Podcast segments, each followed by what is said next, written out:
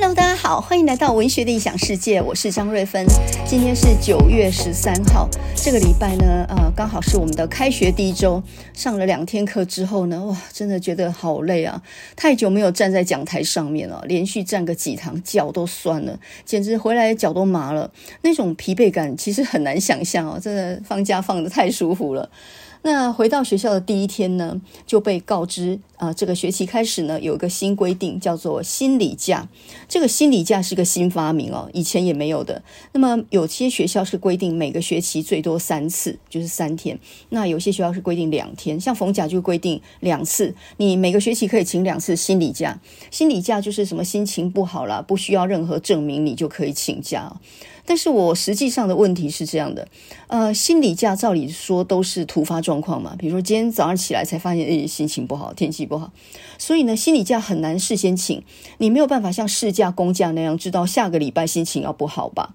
所以呢，当老师在课堂上点到学生缺席的时候，在那儿确认缺席的这个状况的时候，学生随后才说啊，或许事后才跟你讲说，啊，我要请一个心理假。那请问这种补请算不算数？可不可以？这个其实操作起来是很困难的啊，因为学校一方面要老师严管勤教，要盯着学生的出缺勤的状况，这个是合理了，因为老师本来就应该注意学生到底谁在缺课，谁都没有来，这本来老师就应该注意，没有错。可是，在执法上面，在处理事情上面，你弄了一个心理假，就变成一个很难。很难认定的事情，他被你抓到缺席，他就说他心理假，那这样怎么处理呢？啊，那么之前就已经有生理假是不需要批准的嘛，他呃这个只要报上去就自动通关的，那现在还加上个心理假，又要老师点名注意课堂状况，又要老师放水，就是尽可能放宽，这个这个操作起来就是有实际的困难啊。但是呢，实在没办法。现在教育现场其实对学生已经是很宽待了。哎，你就不要说什么二一那种事情。我们以前念大学的时候，二一就是你整个学期的二分之一的学分没过的话，直接踢出去，根本连连商量的余地都没有。那时候大学难考，进来就很不容易了嘛。所以你如果二一踢出去要重考的话，非常困难再挤进来这个窄门。所以呢，大家很怕二一，所以必修课呢，大家都战战兢兢哦。不但呃必须要。认真对付，而且呢，也没有人敢缺席的。好了，那么现在呢，二一还有双二一，就是放宽到你连续两次两个学期都二一才算数。那现在还放宽到呢，即呃还有一个方式，就是你可以抵消二一的，反正有各式各样方法把学生留下来。各个学校都少子化，所以呢，反正一个人缴学费就是一份钱啊，不轻易把学生弄出去校门外面的。所以我上次不是讲，甚至还有个资源班嘛，就是你在某些系读不下去的，就建议你读到人文社会班这种比较容易的班。那么再怎么样呢？呃，这个学生的学费呢，也都还留在学校。然后呢，美其名就是叫做稳定就学率啊。那这个中小学呢，我最近注意到一个消息，就是呢，儿童福利联盟最最近呢公布营养午餐的调查报告，发现有六成的国中生呢认为营养午餐很难吃，菜色很重复，然后大家都不太吃营养午餐。八成的学生说他吃不太饱，四成说呢，我宁可去吃零食，我也不要吃营养午餐。所以可见呢，营养午餐剩了一大堆，这里面呢有很厨余桶里面有很多的青菜。本来是学生最需要吃的青菜，就都弃置在那边哈，都没人吃。那么看到这个消息，我相信很多老一辈的人就会说：“吼，我告偷嘴，这个真的是太浪费食物了，暴殄天物啊！想当年还没东西吃嘞，你们现在还那么挑剔。”呃，我看这个新闻的时候，我也是直觉觉得，这绝对是学生太挑食。你想想看哦，现在的学生，现在的小孩子，大概念小学就已经去日本玩过了。他很小的时候就跟着大人去吃过鼎泰丰了。这种待遇，我们这一代的人什么时候有过啊？我真的不太记得我们家有全家能出去吃一顿饭的时候。所以呢，经济状况改善之后呢，小孩子见多识广，他也吃吃好吃的东西吃多了以后，他开始很会挑剔。他不太会煮哦，但是他倒是很会挑剔哦，嘴巴是很刁的。那呃，在这种情况底下，你一餐营养午餐最多呢，大概菜色大概就是抓五十五到六十块左右这样的菜色。你想想看，厂商拿着这样的价钱，能够现在菜又贵哈，那各种东西都贵。你认为五十几块到六十几块能吃到什么样的东西？这个营养午餐的厂商还真的说真的也真的蛮难做的啊。结果呢，我今天在自由时报的民意论坛上面看到一个高中职的老师，叫做钟邦友，他写了一篇文章，叫做《营养午餐 NG 饮食教育更重要》。那么这篇文章是在九月十三，就是今天早上的报纸啊。他的说法呢，呃，刚好印证了我上一集讲到体感贫穷那个主题啊。我认为现在的年轻人呢，不是真的物质匮乏，而是呢，他不会省。他不会煮，所以呢，这些饮食教育的匮乏呢，导致他们觉得钱总是不够用。那这件事情拿到营养午餐来说呢，小孩子很小的时候就吃过很多美食了，什么鼎泰丰什么都吃过了。以后回头来看营养午餐，这怎么能吃呢？这每一样东西都不够精致，不够好吃。可是他没有想过呢，粒粒皆辛苦。这个一顿饭五十五块或者六十块这样的一种一种行情跟成本而已，你打算吃到什么？这就是能吃饱就好了嘛。就拿一个呃比方来说，像我们老师中午开会都有开会便当。那个便当都是助教或者是秘书他们订的嘛，有什么吃什么了。我我甚至啊，这个不管是荤的素的，什么都可以吃啊，都都行。反正这个就是打发一餐的嘛，边开会边吃的东西，人家都订到你前面来了，你还有什么好嫌弃的呢？有时候甚至是冷的也照吃不误，没有人嫌弃的吧。但是呢，现在的学生显然不是那么好应付的。他们吃东西嘴很刁了，吃过好东西嘛，所以呢，这个好吃，那个难吃，这个不合口味。我之前当导师的时候，就曾经请他们吃便当，还被嫌弃说能不能换麦当劳，我可以补差价吗？嗨，我真的是不知道怎么回答。那我带了橘子让他们吃，想说啊，饭后补充一点水果。结果呢，有人就直接大剌剌的说我不吃水果的。你说，我说为什么不吃呢？水果很好。他说，哎呀，那个要剥皮很麻烦，我我很懒得剥皮的，连皮都懒得剥。人家橘子都拿到你面前了，请你吃，你连皮都懒得剥，那就更不要说切了。连剥皮都不想的人还会去切吗？所以现在的学生是不是从小物质环境太过于优渥？所以呢，他们不但不珍惜，而且其实把呃好吃的东西都视为当然。所以呢，我看钟邦友老师这篇文章，我真的是感觉深获我心啊。那么他就讲到说，他在高雄的一家高中职呃担任老师，那么中午呢也跟学生一起吃营养午餐。那么根据他自己吃的感觉，跟他同事吃的感觉，觉得还不错啊。三菜一汤还有水果呢，有水果挺好的吧？可是学生呢抱怨连连，因为呢他们觉得水果很麻烦，还要剥皮。连香蕉都不吃哦，那唯一能够让他们觉得好吃的就是像炸鸡或者是炸排骨或珍珠奶茶这种不太健康，也不太建议吃的东西哦。那么让这个钟老师不觉感叹哦。这个呃，现在的学生真的是很难伺候啊。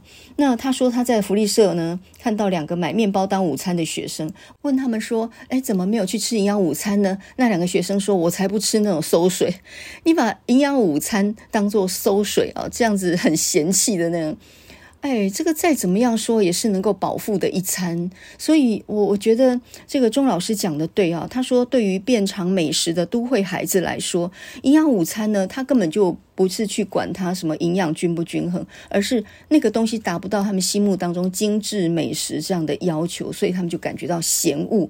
那么这种叫做偏食，而不是真正的物质匮乏嘛？如果真的穷的话，连吃。连肚子能吃饱都没有办法的话，你还敢嫌东西不好吃吗？所以呢，呃，就算要午餐加价到一百元以上，恐怕他们吃起来也觉得不怎么样的。重点呢，还是嘴巴太刁了，没有过过真正的苦日子啊。所以呢，钟老师这篇文章的最后啊，我觉得讲的也很好。他就说到，在我们要求厂商要做出更好的餐点之前，恐怕呢，更应该要加强的是小孩子们对营养和节约的正确观念。那这件事情呢，连同上头我们说到的心理价，让我有一个感觉，就是呢，现在的教育好像非常的宽待学生。这个宽待的意思呢，就是呃。不敢得罪学生，也不好管教他们，想要充分的尊重他们，可是到最后呢，就变成了纵容他们。我还记得我小时候如果不吃饭的话，我老妈就是把饭收走，你就别想吃了。吃饭的时间不吃的话，你就不用想吃，你就饿一顿，饿一顿以后就老实了，下一顿就再也不敢这样。所以呢，这跟教育的方法是有关系的啊。孩子饿一顿也饿不坏，可是大人很多时候你不敢去要求他的时候，到最后就变成一个你你也没有办法控制的一个局面。这个就像我之前说的啊，为什么年轻人会有一种体感贫穷？他其实并不是真正的物质匮乏哦，真正饿过肚子吃不饱的人还真没有。可是呢，他总感觉到自己有被剥夺感，他想要的东西都没有。iPhone 十五又出来了，是不是很多人又觉得说应该花四万块再去买那个最新的机型呢？但是老一辈的人为什么不会这样想呢？因为他们过过苦日子，所以呢，他们对于物质的东西没有那么高的要求。我就是有钱，我也不买啊，我不觉得那个东西值那么多的价钱。所以我觉得很多时候体感贫穷是来自于你不会省，倒不是说你真的物质匮乏到那种地步哈。那同样的道理，为什么以前的大学生没有心理价这样的一种名目？因为谁敢拿心情不好来请假？这个不成为一个理由吗？所以呢，这两件事情啊，就是呃，营养午餐跟心理假，我们放在一起来看的话，就是现在的教育真的是把学生捧在手心，然后把他们养大的。那么这样子好好处来说是很尊重他们，可是坏处来讲，其实呢也太过宽待他们了。这个到底对年轻人是好的吗？这个实在蛮值得想一想的啊。那么今天呢，在报纸上又看到另外一个教育新闻，就是呢，副总统赖清德他举行了一个愿景发表会，然后呢，他公布了零到二十二岁投资未来世代这样的政见，里面呢还包含了一项，就是未来将持续推动双语教育。哇，这个双语教育呢，自从呃几年前推行之后呢，就被骂到臭头啊。有人就形容说这是一个雪崩式的双语政策，然后呢，也有人说这根本就是自我殖民的一种方式啊。到最后呢，很可能英语跟真正的专业两样都选不好，就变成一种双输的一个局面。很多家长不明就里，总觉得说哦，双手赞成啊，这个小孩子能够在学校就能够双语并行的话，那对未来的竞争力很有帮助啊，这个会帮助他们国际化。可是呢，家长们不知道的是，他们要付出怎么样的代价。但是有很多有远见的学者，很早很早就提出了他们的质疑。那么，如果你想要知道这些质疑是什么的话，比较建议你去 YouTube 上面呢，去点一个台大的演讲网。就一年前前的时候，他们有个高峰论坛系列，他的演讲题目呢叫做《预知平庸与贫乏》。反思二零三零国家双语政策。那么，在这场两个多小时的演讲里面，我觉得何万顺教授，还有这个台大高等呃这个人文社会学院的院长，这个。廖贤浩，另外呢，还有个师大的退休教授周中天，那么他们几位都是外文系的教授，那么几个外文系非常资深的教授，他们不约而同的来反对这个双语政策。那个时候我就觉得，哇，这个值得一看哦。一般来讲，你要推动用英语来教学，那外文系的学者不是应该就举双手赞成的吗？本位主义嘛，对不对？这个对。英语的啊，这个学英语的人是非常尊重的嘛。可是呢，反对的带头反对的居然是外文系的教授们。哎，我就非常有兴趣一看了。你要晓得，反对的人居然不是中文系的教授。照理说呢，在这里面被牺牲掉的是中文跟母语。可是呢，中文系的教授们说不出一个所以然来哦。所以呃，主导反对的是外文系的教授。我还记得廖贤浩他讲得非常好，他就举呃加拿大啊，加拿大曾经。法语跟这个英文并重过，就后来呢，这个证实是失败的。他也举新加坡来做例子，也证实这个是失败。所以呢，双语政策没有你想的那么美好。那么，呃，何万顺教授他是东海外文系退休的教授，那么他他讲到的就是一个背后很庞大的商机的问题。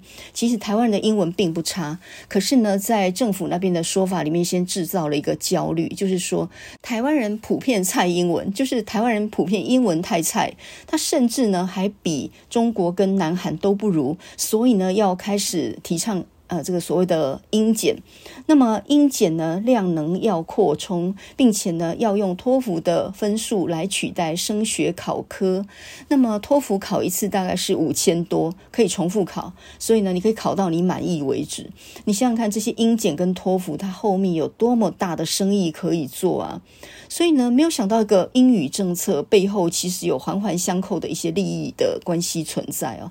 所以，当你把两个小时的这些呃，从理念上、从执行面各方面不可行的理由都听完之后，你应该就发现这个政策它不是教师不配合。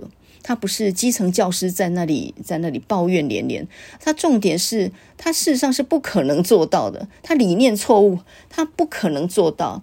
可是呢，到现在啊，这个赖清德他还是信誓旦旦，这个一定要继续推行下去，并且说呢，技术性的问题是都是可以克服的。我看起来感觉上是硬着头皮。看，听到了很多不一样的声音，但是也必须要，因为那个脸已经拉不下来哦，必须要继续做下去。那么，二零三零的双语国家政策呢，其实是在二零一七年的时候就提出来的。那么，当时候呢，是前瞻基础建设计划里面编了四年啊，二零。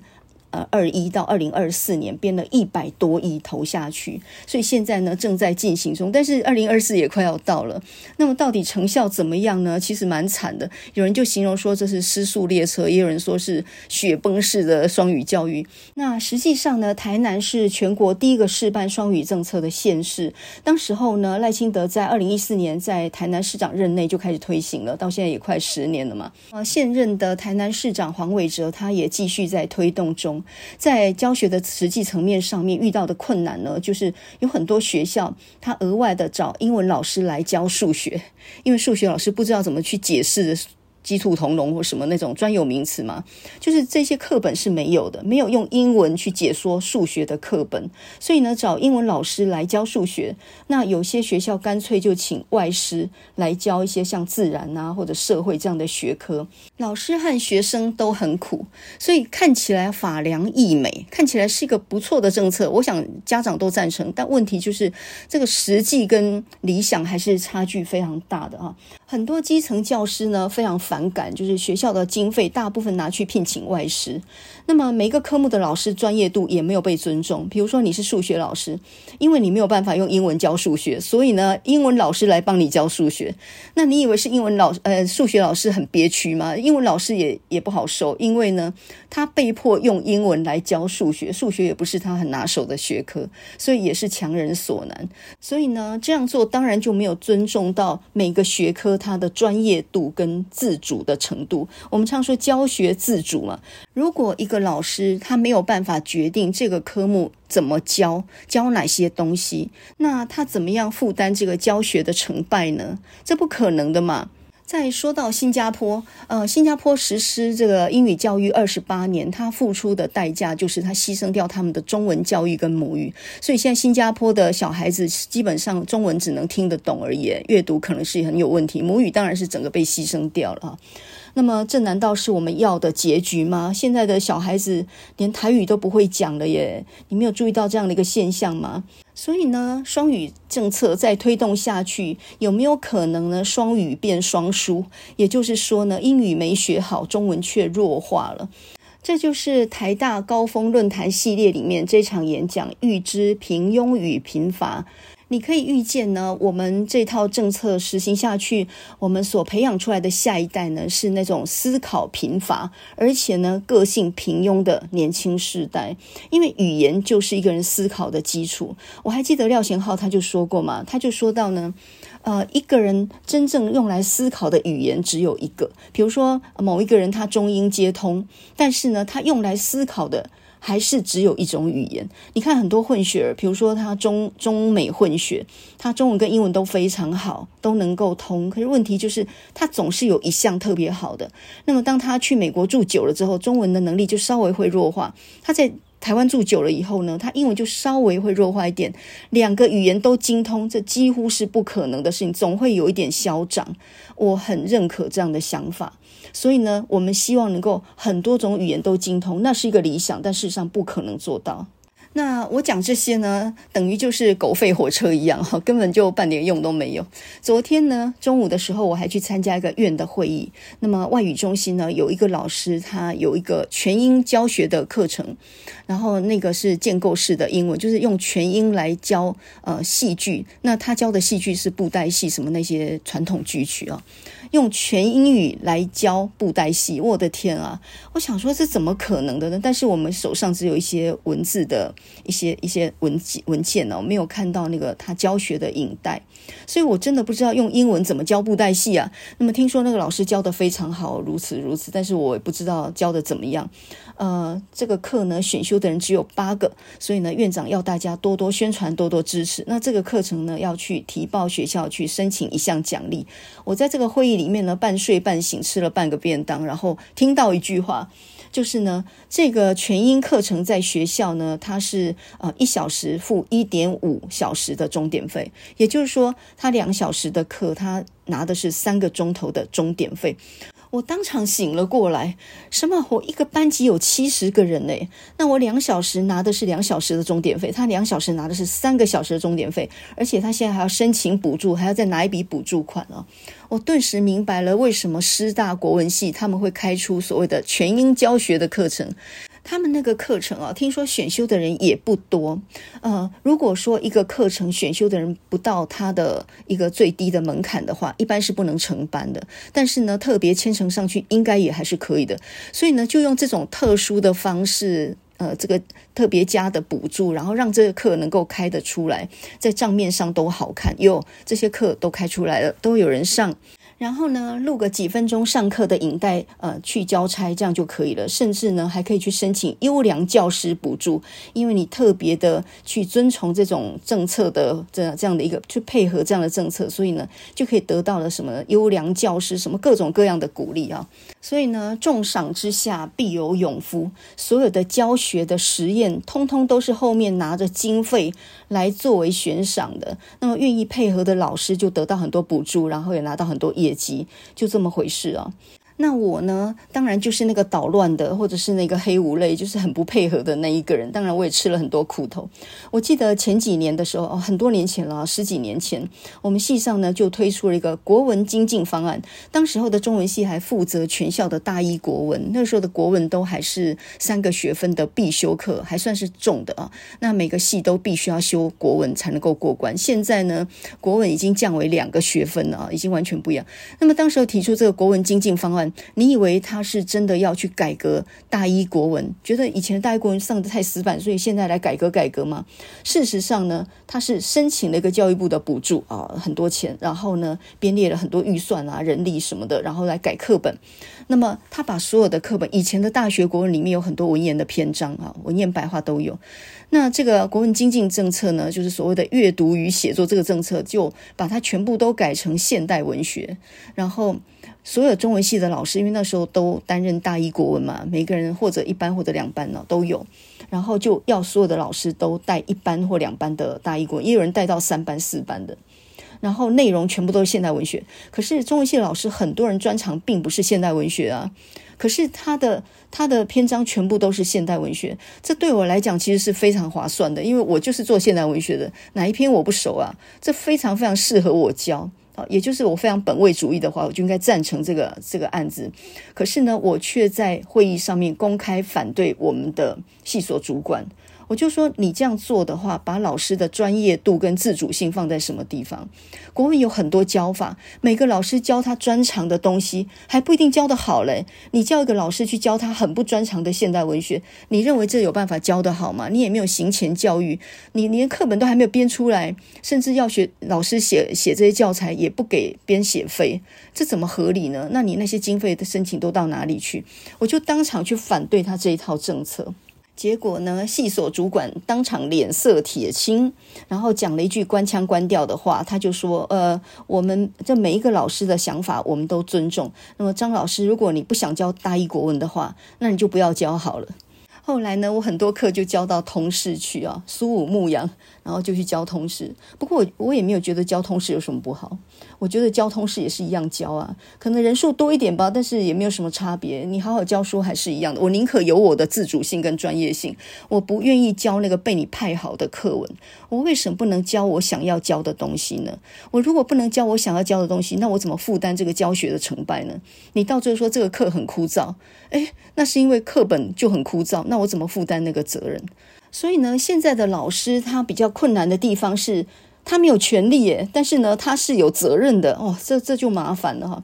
那么现在从小学到大学呢，几乎有一大堆的校务评鉴，各式各样的公文行政的这些琐事要处理。以前当老师只要好好关心学生就可以了，哦，现在光是这些文书作业把你搞死都有哈。那么我最近呢看了一篇文章，刘长青老师在《自由时报》九月十号的民意论坛上面，这篇文章叫做《无意义的各种校务评鉴可以废了》。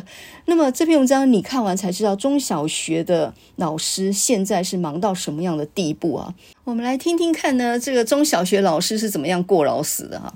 他说，每一项评鉴都要准备大量的书面资料，还有呢，这些东西还要反复演练，加上很多不知所云的这些照片。比如说国防教育，为了这个评鉴呢，学生如果到校外学啊、老师一看到公园里有飞机或战车，赶快就要叫学生过来合照，来作为国防教育之用。那么，比如说家庭教育评鉴，我就要办各种亲子活动。但是呢，真正需要参加的家长从来就不会出现，他们只要把那些美美的照片都能够收集齐全就好了。那么他自己呢，曾经去参观过，曾经阅读得到那个阅读磐石奖的学校这样的一个学校，然后发现图书馆里的印表机根本就是坏的。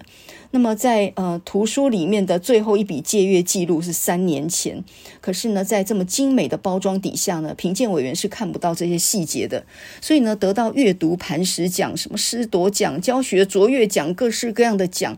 那为了获得这些奖呢，从简报的制作了，然后呢，这些文案要一修再修，找这个专业的印刷印刷厂来排版，只为了博取好成绩。但是拿到成绩之后，这些学校有没有再继续下去呢？还没有人知道啊。这一些很浮夸的军事竞赛，其实已经完全违背了教育的宗旨。那么老师们呢，拼命争取各种奖项去升等通过评鉴的同时，他们还有多少心力花在学生的身上呢？那么说到底，教育其实就是你的对象就是学生，你想要做，你必须要做的事情就是去关心你的对象。可是当老师都是呃精精疲力尽的时候，他有办法去关心到学生吗？所以这篇文章啊，呃，他。这最后就讲到说呢，这些徒有其表的评鉴真的可以取消了，只有少了他们，大家才能够把心力放在学生的身上，才能提升学习的能力，找到他们的自信心。那么归根到底，不就是山道猴子那句话吗？莫忘初衷。我们来教书是想关心孩子，对人产生真正的影响，而不是在那里争取那些浮夸的漂亮的业绩吧。你试想一个状况，比如说呢，一堆老师正在忙着做校务评鉴，在那里忙到头都快掉了。这时候呢，有个小朋友跑来想跟老师谈一谈，因为他现在呢心情很糟。可是呢，老师就跟他讲说：“等一下哦，现在教务评校务评鉴还没有做完哦，我们这一堆还没有做完。那个你可以下礼拜来找我吗？”他哪里有那个闲心陪一个小孩在那边乱扯啊？哎，他这个手边的这些文书作业赶快做完，往上才能够交差呀，然后才能够争取到荣誉啊。所以现在的老师在应付上头就，就就没有办法好好把你的心力放在孩子的身上，这是很很简单的嘛。再来就是一个，当老师过劳的时候，他都没有办法善待自己了，他有办法去善待别人吗？这个道理我也是休假了一年我才体会到的。我现在休假完一年回到学校，当然还是有很多琐事，但是呢，我非常的有耐心，我无比的有耐心。为什么脾气变那么好呢？为什么那么好商量呢？因为我心情好啊，秉持这种心情好呢，什么事都能解决，也都往好处想，自然呢，看看学生也可爱一点哦。那么以前气急败坏的时候，看谁都很可恶。所以其实我觉得，你让老师过劳，其实就等于是减消了他们呃能够关心小孩子的能力啊。其实呢，这个情况在一个家庭也是一样的。如果一个妈妈累到半死的话，她不可能对小孩或者是对她先生有什么好口气。她如果休息不够，其实她是没有办法善待自己，那同时就没有办法善待别人的，这是一定的道理哦。嗯、我自己呢教书已经教到快要退休，我在三年就要退休哈，决定呢三年后一定退休，再也不干。但是这三年还是会好好把它教完。那么在这样一个教书的最后几年当中呢，我回想这整个的三十几年的教教书的过程啊，其实有几个很感动的时刻。呃，所谓的高光时刻，就是你荣耀的那瞬间，比如说拿到什么奖、什么奖那种时刻，那都一闪即逝。但是我觉得最记得的还是那个感动的时刻，而这些感动的时刻通常跟业绩一点关系都没有。呃，来举两个例子哦。第一个就是我以前呢，那个研究室是在人研大楼的地下一楼，是在一个没有窗户的、只有气窗这样的一个。地下室里面，然后地下室的另一边呢，就是一个餐厅，自助餐的餐厅。偶尔我们也去那边吃饭，但不常就是了。然后有一次呢，我记得我整个下午到傍晚，我都在我的研究室里面改作文，但是我的那个门呢是半开的，这样。然后呢，这时候突然跑进来一个小女生，在我的门口那边呢探头探脑，一个很小的女生，很可爱。我看样子呢，她应该差不多只有五六岁吧，不晓得上小学没有。还有拿着一个小小的那个笔记本，好像是一个写生字的本子一样，然后在那里探头探脑，因为大概看着我那个门门没有关，所以那个探头探脑进来这样。然后呢，我看他一个人，我怕他乱跑，我就招呼他进来坐，然后问他说：“哎，你拿的是什么呢？”他说：“他是他的生字本，那个呃，他爸爸叫他要把这个生字写完，这是老师出的功课。”好，一看他原来是国小一年级了。那他就坐在我旁边，乖乖的写那个生字。那我就在那照照顾他，一边改我自己的作业。没多久呢，有一个慌慌张张的中年人跑过来，因为那是他爸爸，穿着雨鞋，就是呃全身都是那个厨厨工的打扮，就是他原来是那个自助餐的老板。然后呢，跑过来找他女儿，他就喊他的名字，然后说：“哎，你怎么乱跑？你怎么乱跑？”他他还还以为他走丢了这样。然后呢，他他就接下来就不好意思的说，老师不好意思啊，打扰你了，不好意思。我就说没关系，如果你忙的话，不然让他在我这边写功课吧。我到了傍晚以前我都不会走，我都会在这里的。然后门是开着，所以你随时都可以来看他。好，那他在这边很安全，你可以放心这样。然后呢，他爸爸就千恩万谢的走了。后来呢，到了快傍晚，他才来把小孩带走。这样，那这个小孩子呢，不但在那边写完了功课，我还讲解那个课本给他听。我自己的作文就没改了，我就陪一个小孩子们和了和了一个下午，然后在那里搞到傍晚。这样，我一点自己的事都没做，可是却觉得非常的温馨啊！没有想到跟一个小女孩的偶遇呢，让我觉得，哎，我居然教书教到小孩子身上了。那个时候，我自己的小孩呢，也差不多五六岁，就跟他的年纪差不多一样大。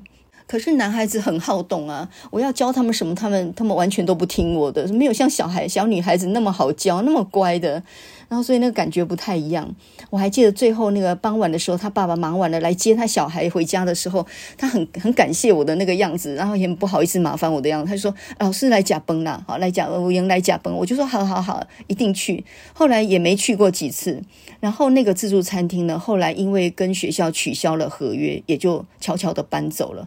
我不知道那个小女孩去了哪里，我也不知道她爸爸后来去了哪里。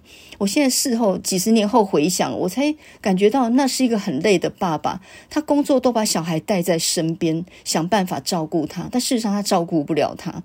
结果呢，没想到旁边刚好有一个老师的办公室开着，然后帮他照顾了小孩一个下午，还还教他写功课。我想起来，现在想起来，还是心里面感觉到很温暖的。你想想看，如果我是一个非常忙的老师，我哪里有空管这种闲事？我有这种闲心跟他在那扯啊？所以教书的人不能太忙，他也必须要有那么一点余裕啊。这是第一个故事。那么第二个故事也同样发生在那个地下室的办公室哦。那个时候就是我刚刚去冯家前几年那个时候，然后呢也是一样，我一个人在办公室里面，然后接到电话，诶，居然是一个通识的学生的家长打来的，因为那个学生已经大四了，快要毕不了业，他快要二一了。所以他爸爸呢就打探到通识，因为我是教他通识，通识的老师的办公室的号码，然后就打过来求情哦。那这个学生也的确在快要不及格边缘，因为他主要是缺课太多了，缺太多，不晓得为什么都没有来。所以我也正在那伤脑筋，这个人能过吗？那刚好那个时候他爸爸就打来替他求情，跟他跟我讲说，这个小孩就开始吐起苦水来了，跟我讲说，这个小孩哦，伊因只细汉吼，那个因妈妈的戏啊，啊无无老母管教吼，做歹教啊，做别样想诶，啊我唔知要安怎才好，啊伊就定定拢翘课，啊要去倒拢唔甲我讲，啊我实在做烦的，我都管教，啊那这样下去怎么办哦？那个爸爸就就跟我讲起来了。然后呢，他也讲到说，他其他科也都是翘课过多，所以很多科都在不过的边缘。然后呢，如果加上这个通识也没有过的话，大概大四毕不了业啊。大吉祥在边那，所以他就问我说：“老师，一节课也贵呗？”这样，那我。我本我还没有我还没有回答他呢哈，听到他这么一番苦水，我就跟他说，呃，那个杨爸爸你放心呐，小孩子现在比较不会想，可是他会长大，长大了以后他就会比较懂事了。那那笑人喜东马喜别样想啊，啊，总是会改变啊，每一年人都会不一样啊，我就一直在劝他，就是。哎，我居然不在教学生，我在教家长，在那边这个排解他的烦恼。他爸爸就把他们家很多苦水都跟我讲了，他就说：“阿囡仔大汉了哈，阿别听我呀啦，啊我普通时阵哈，跟伊相处的时间伤少，啊我讲讲什么伊也拢没听。”我就一直劝他说：“人拢会改变，一起码得别样想嘛。那等到他或许当完兵啊，历练几年之后，哎，想法一点改变的啦。你那有可能也不会我改变。我就一直跟他爸爸讲好话，他爸爸听完好像也放心一点，然后就问我说：‘哎，一节课会贵呗？’然后我就查了一下，我就说：‘哎啦，会贵了。’因为哈，一虽然翘课翘了好几次，但是呢，有几拜的报告公料个别拜呢。我干嘛一夜口才个别拜？”普通是无读册呢，啊，其实伊的口才哈，上海讲话呃报告的时候效果还不错呢。我刚才标很个未歹，所以应该算是可以勉强过了。哦，他爸爸就千恩万谢，然后就说谢谢老师，一件也无贵哈，啊，但麻烦的多呢。那我呢，干脆就加码，我就跟他讲说，其实这个小孩是很不错的，我觉得他蛮有人缘的。他上台报告的时候，其实大家都有在听。我觉得他如果过几年想法改变之后呢，我觉得他也会变得比较成熟。现在归现在吧，以后还是会变好的，你放心。我就一直跟他讲，其实我也不知道他以后会会变好。总之呢，就是对一个家长很耐心的去安慰他。那我也不晓得我哪来的那种闲心呢？我到现在也没有看过他的他的爸爸诶。我其实现在也想不太起来那个学生的长相了。可是一个偶然打进来的电话哦，我一个通事的老师，我能够跟一个家长扯一个多钟头。现在想起来，其实心里也有几分温暖。我其实很确信，当场呢，我安慰了一个觉得心里面非常的烦躁，然后非常不安的父亲。那他爸爸如果说心情好一点的话，或许对这个小孩讲话的口气就会和缓一些。所以呢，我觉得有时候安慰父母也等于就是帮助了孩子。应该说，你先稳定住父母的心，你才能够帮得到孩子吗？那大学老师一般很少接触到父母，好像这个是一个很比较特殊的一个案例。但是能帮的时候还是帮一把。至少二三十年前我是有那个闲心的，现在有没有我真的不知道啊，情况也都已经不一样了。但是呢，可以肯定的一件事就是。有一天我退了休，我回想起我自己教书的过程，我不会记得那个高光时刻，就是那个荣耀的瞬间，我会记得的是那种感动的瞬间。这么样小小的一个瞬间，人跟人之间心意的互通，我觉得那个时刻是感觉比较温暖，反而不是那种得到奖牌啦，或者是说不定退休的时候还会拿到一张奖状之类的那个东西。那能做什么用？那什么都不是吧。所以呢，现在在这种很浮夸的竞赛或者标案或者评鉴跟考核当中，每个人忙得团团转，这些东西呢，其实都跟教学无关。这些完全都是一些表面功夫。那我很庆幸，我现在已经到了不用去竞逐这些东西的一个状态了。呃，这个未来的几年，我就希望好好教书，能够再把目光再回到这个学生的身上。还是那句老话，一个人如果不能善待自己的话，就没有办法善待别人。而教书这个工作呢，其实是非常有可能去帮助人的啊。我们常常说一句话，很可能就会扭转一个人的命运。呃，人在衙门好修行啊。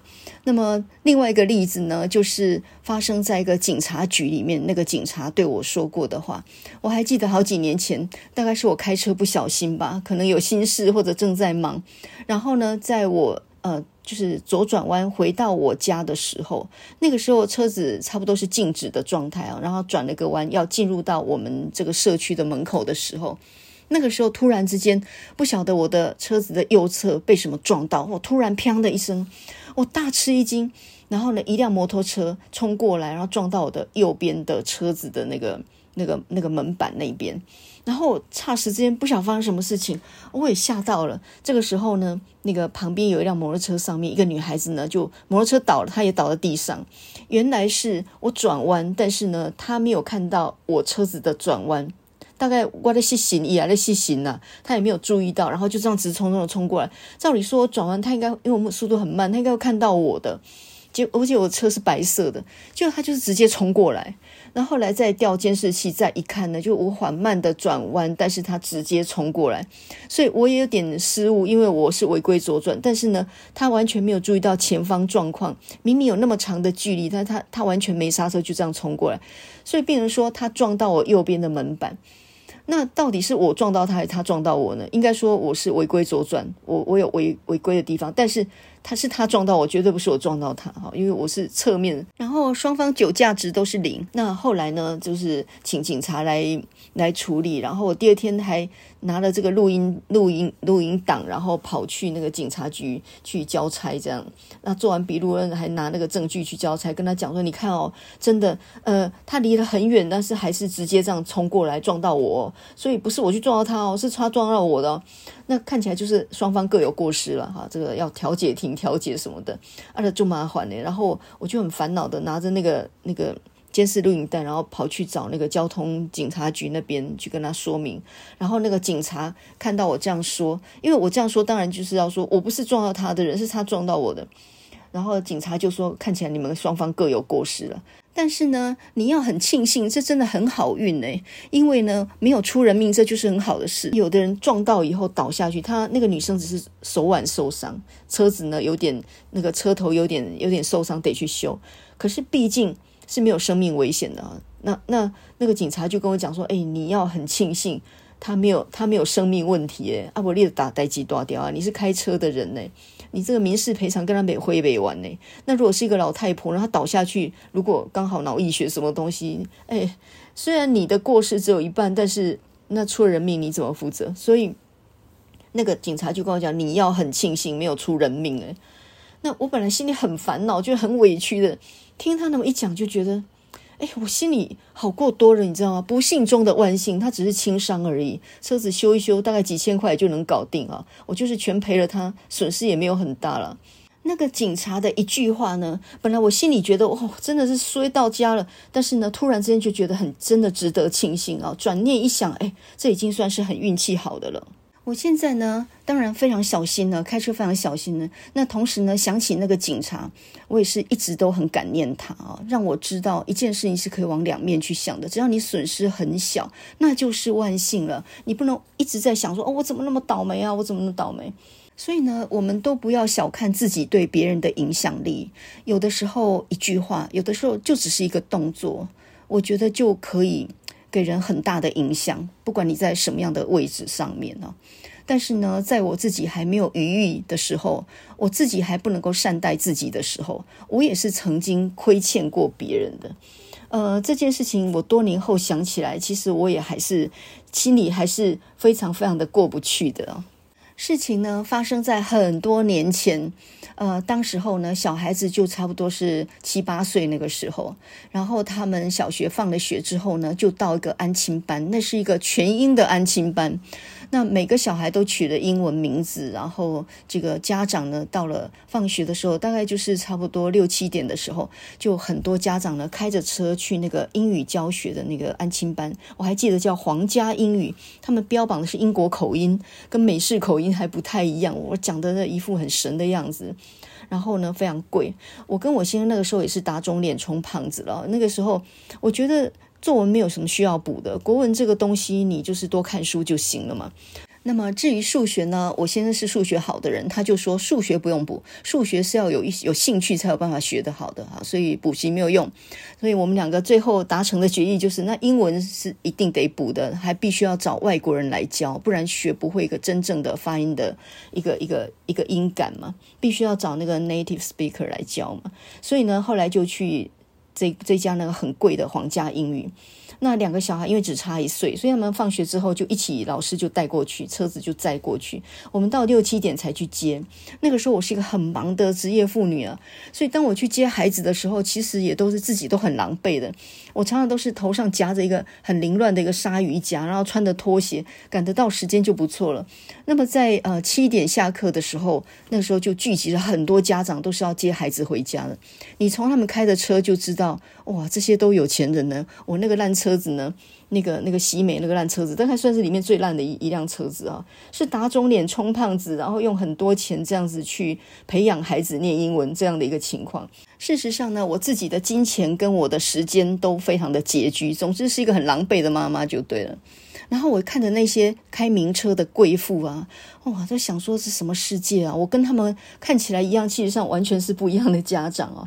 那就在那里等小孩子下课的时候，这个时候呢，呃，那个安亲班的门口有一个卖小企鹅的。那个卖小企鹅这个玩具呢，它是一个录音的玩具。它怎么玩呢？其实还蛮蛮奇妙的，就是你按它的肚子，然后讲一句话，它就会重复三遍。比如说你跟他讲说“你好吗，Jordan”，他就会回答“你好吗，Jordan？你好吗，Jordan？你好吗，Jordan？” 这样。然后那个瓮声瓮气，那个那个声音呢，就引发大家大笑嘛，哈。然后你如果说“白痴”，他就说“白痴，白痴，白痴”这样。那我一个孩子叫 Jordan，一个叫做 Danny 嘛。好，那大家就在那边玩那个，因为哎，蛋蒙蛋哦，就是小孩子还没出来，那只好在那大家都在玩那个小企了。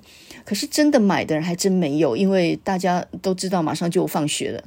那因为门口违规停车，所以也得赶快走。所以呢，看的人多，玩的人多，但是真的跟他买的人不多。那那是一个三十几岁的中年人啊，我还记得他头发呢就粘在那个脑勺上面，全身都是汗。然后呢，他的领带呢已经扭曲的跟那个油条一样了，穿着那个黑色的西装。呃，看起来好像整个都被汗给浸湿的那种感觉，就整个人好像就泡在水里面一样。然后呢，他拼命的推销那个玩具，可是没有半个人跟他买。他一次又一次的展示，然后他的声音都已经沙哑了。然后他看着大家都不买，他就呃这个转过脸来，然后对着我说：“太太，你帮我买一个好不好？我今天一个都没有卖出去呢。呃，这一个四百。”啊，不然这样好了，最低三百五，不能再少了，三百五真的不能再低了。好，给我一个业绩好不好？我想都没想就跟他说三百，因为因为我这一定要讨价还价的啊。那三百五有点贵啊，那我也不一定要买，所以人家说三百，我就说三百，我就我就没有毫不思索就说三百。然后呢，那一瞬间哦，那一秒，我看到他的脸色整个就灰败了下来，然后他摇了摇头，很困难的。摇了摇头，然后他就转过身去，就慢慢的走了。这样，然后我我在那一瞬间，我仿佛知道我讲了一句让他很难受的话，但是我我那个时候自己都没有余裕。我那时候，你你知道，我我也没时间，然后也没钱，我就是在应付他。人家说三百，我就说三百，就是这样还价而已。然后呢，正当我有点后悔的时候，他已经走了。这时候呢，七点到了，哇，钟声一响了，一一群孩子冲出来，然后我接到孩子，马上呢就呃这个把车子开离开那个路口，一秒就把他抛在脑后，就没有再去想这件事情了。可是我心里面很难忘记的就是，他离开的时候，他的背影变得非常沉重，好像比他对我讲话的时候背影更沉重了。那个背影我一直记到现在。然后我试图想要做什么，但是我也没有真正做什么。那那个景象就一直留在我的脑海里面了，已经过二十几年了。有一个诗人叫崔顺华，是一个女诗人，她写过一句话，我真的喜欢这句话。她说：“我们能够告诉别人的全部都不是真的，真正写得出来的都是无关紧要的。”这句话我很喜欢，我觉得她真的讲得好。我们。能够告诉别人的全部都不是真的，我们能够在外面展现的，能够给别人看的，那都是美化过的，都是装点过的，不是吗？当一个学校说哦，我们在阅读跟写作方面，我们非常有贡献，学生们都很有进步的时候，其实我们看到只是表象而已。那事实是怎么样呢？你也不过拿得出业绩，拍了很多好的照片，编排得很好，这样拿出去争争夺奖项而已。而这些小孩子真正受益吗？有人真的带着他读吗？建立了终身阅读的习惯吗？那还不一定诶。但是大家都拿到了这样的一个奖项，对吧？所以我们能够告诉别人的，全部都不是真的。真正写得出来的都是无关紧要的，有很多话，有很多场景，我是连自己都回避，不愿意去面对，我不愿意看到自己是这样一个卑鄙的人，这样一个毫无同情心的人。所以，真正写得出来的都是无关紧要的。那个真正真正写不出来的，那才是你心里面真正的过不去的坎。那个卖小企鹅的，呃，他离开的时候那个背影，我说三百的时候，他那个。那个脸色突然灰败下来，那个神情，我仿佛现在才慢慢明白了。根本我还价三百，那是他没有办法赚的一个价钱。他忙了一下午，一只都没有卖出去，然后只得到一个三百的价钱，而那个是他会亏本的价钱。我没有那么穷过，我不知道卖掉一只对那个人有什么样的影响。或许卖一只吧，也赚不多，但是或许可以让他那一天不会那么样一无所获，至少卖了一只。或许他一只也不过赚个五十到一百块，但是我那个时候就没有余裕对他好。简单来说，如果现在的话，我看到有人卖了小企鹅，然后出价说四百，不然卖你三百五好了，我就会跟他说没关系啦，四百跟你买好了。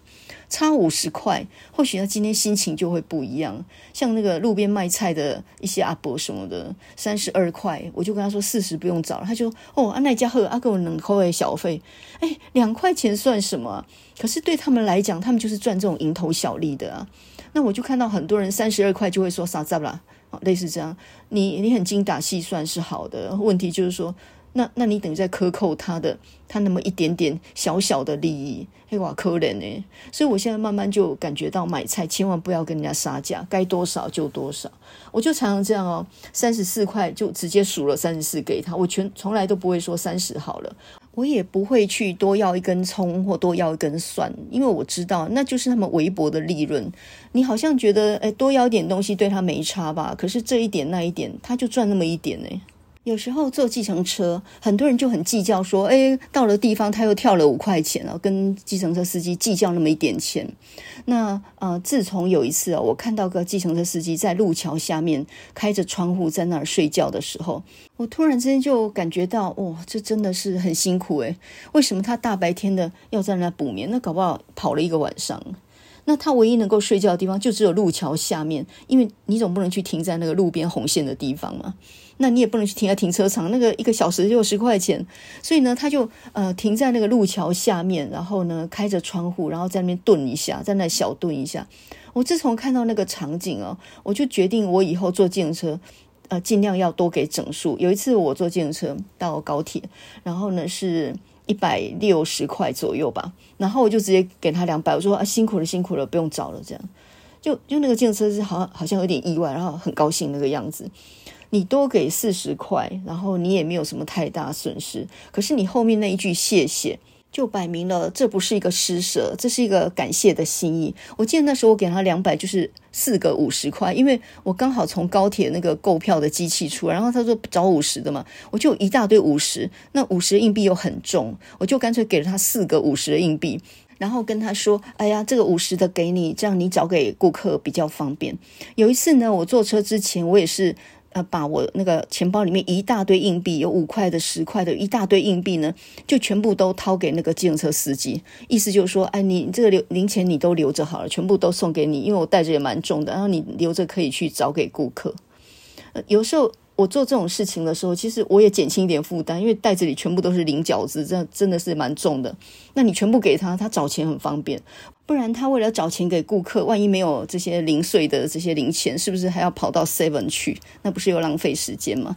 所以呢，我现在都习惯，呃，付完该付的钱之后，我再掏一把我的零钱包里面，然后有什么零钱就取一把全部给他，就跟他讲啊，你老诶老诶，你老诶好，那到时要找钱，后人可以不熊猫嘛，先刮洗干，能善待自己，才能够善待别人。我们能够告诉别人的，全部都不是真的，写得出来的都是无关紧要的。事情过去二十几年了，这个 Danny 呢，硕士毕业都当完兵，都已经出国了。我心里面还有一只小企鹅，还在南极的浮冰上茫茫的漂流，到现在都还没有上岸。有时候我也会想起多年前那个坐在我对面那个我们的系所主管，他现在已经退休，不知道都到哪里去了。我并不后悔当时候是那样的当面跟他顶撞，那样子去抵触他。当然后来我升等也遭遇了很多的麻烦，但是我并不后悔。我讲了我该讲的话，我坚持了我自己的原则。虽然我也因此呢付出了一些代价，但是我觉得那很合理。如果有一天这个双语政策呢，后来证实是失败的，然后这些官员到最后也都不知道到哪里去了，没有人再负责这件事，有点像建构式的数学，或者是很久以前还有个什么自愿就学方案，事实证明那全部都是错的。李嘉同讲了，这个双语政策绝对是一个荒腔走板的政策，即使前面已经有人那么多人提出了质疑，政策还是不改，到最后还是失败，还是没有人负责。但不管怎么样，该在里面讲话的人都讲了。这就没有什么好遗憾的了。我觉得很多事情你只要尽了力，发挥了影响力，那就可以了。你不用不用去想后果哈。当我退休那一天，你想想看，那一大堆卷宗，那一大堆计划，那一大堆结案报告，那一大堆你写过的论文、论文集，那些东西到最后都只是垃圾而已嘛。你得过的奖牌、奖状或什么，你难道要找个地方把它埋起来吗？根本没有地方放，连放都没有地方放。那真正我们会记得的，还是那个人跟人之间那种感动的瞬间吧。我一直很想知道那个小女孩后来去哪里了。她真的长得好可爱，然后我也非常感动，一个家长能够在一个下午呢，跟一个通识的老师连见面都没有的一个通识老师讲了那么多他们家里的事情啊。当然呢，呃，我也很感念那个警察，不晓得他现在还在不在那里啊？那当然后来就没有再见过他。那另外呢，就是。我也非常的想念那个卖小企鹅的，不晓得他现在还在卖小企鹅吗？如果有一天我能够见到他的话，我真的很很想跟他买两只小企鹅。生命当中很多遇到的人，一辈子再也不会遇到了。那么如果你有想到这一点的话，那么就善待身边每一个人吧。你讲的每一句话都可能影响人。那好的话呢，就就。引人往好的地方想，那坏的话也可以打击人的啊，所以每一个缘分都珍贵，要珍惜我们跟人接触的一点短暂的缘分。最近因为要开学了嘛，然后我就拿我几双凉鞋去找这个修鞋匠来修。那么在我住的地方呢，有一个新大书局那边前面有一个修鞋子很厉害的老伯伯。那呃，他那个修鞋的技术非常厉害哦。他其实不是随便粘一粘而已，他还是用那个他他是会做鞋子的人，所以他是用那个针这样子去车的。所以每每次就是呃这个鞋子只要让他缝过就非常牢固。那因为我是久站的人，所以呢我。必须要穿那种气垫凉鞋，那种只要没有气垫的鞋，穿起来都是非常痛的。然后我的所有好的鞋子都找他缝过，缝得非常牢，非常紧。那最近呢，有一双又裂开了，我正想去找他的时候呢，才发现那个老鞋老鞋匠不见了。我就问那个新大数据，就说：“哎，你们门口那个老伯伯怎么不见了？”他说：“前两年疫情的时候已经归心了。”啊，我就大吃一惊。疫情两年，我都很少出门。这一年我在休假，所以我也几乎都没有工作。那我已经很久没修鞋子了。没想到再去找他的时候，他居然已经过世。那么世间所有的事情都不是永远能够存在在那里的。当当我找他找不到的时候，我才突然非常想念，就是那时候鞋子一坏就去找他，他又有把我修得非常好。那有一次呢，我很喜欢穿的一双布鞋。就一双运动鞋呢，他把我全部修好之后说三百块，那我就想哦，怎么那么贵？缝一双布鞋就要三百，我随便买双新的也是三百五百这样。可是我现在多后悔这样讲啊，因为那双鞋子是我很爱穿的，我穿到现在。可是现在如果现在断掉，可是没有人再帮我修了。所以你身边有什么样的人帮助过你，你应该再多感谢他们一分。这个缘分不是永远的。什么时候我才能够再见到你呢？那么呃，有一首歌就叫做 When Will I See You Again？什么时候我才能够再见到你呢？那么这个是一九七四年的一首情歌啊，这个唱的人呢是一个美国的黑人女子团体，三个人叫做三度空间 The Three Degrees，三度空间，也有人叫做三度女生，她们的合音很漂亮，长得漂亮，然后舞姿也非常的整齐啊，这个真的是赏心悦目啊。这首歌呢，听起来非常轻快，然后呃，在七零年代的时候非常红哈。Precious moments，美好的时刻。When will I see you again？什么时候我才能够再见到你呢？When will we share precious moments？我什么时候才能跟你一起再分享这美好的时刻？在这个秋天的夜晚，在这个刚刚开学还没有适应的状态底下，那我们先让心里面有一些感动吧。你试着去想一些曾经对你好的人。或者想一些曾经被你亏欠的人，就像这首歌 When will I see you again？什么时候我才能够再见到你呢？我相信呢，会让你有另外一种心里面产生的力量哦。那么现在呢，就让我们来听这首一九七四年，呃，Three Degrees 三度女生他们所唱的这首 When will I see you again？什么时候才能够再见到你呢？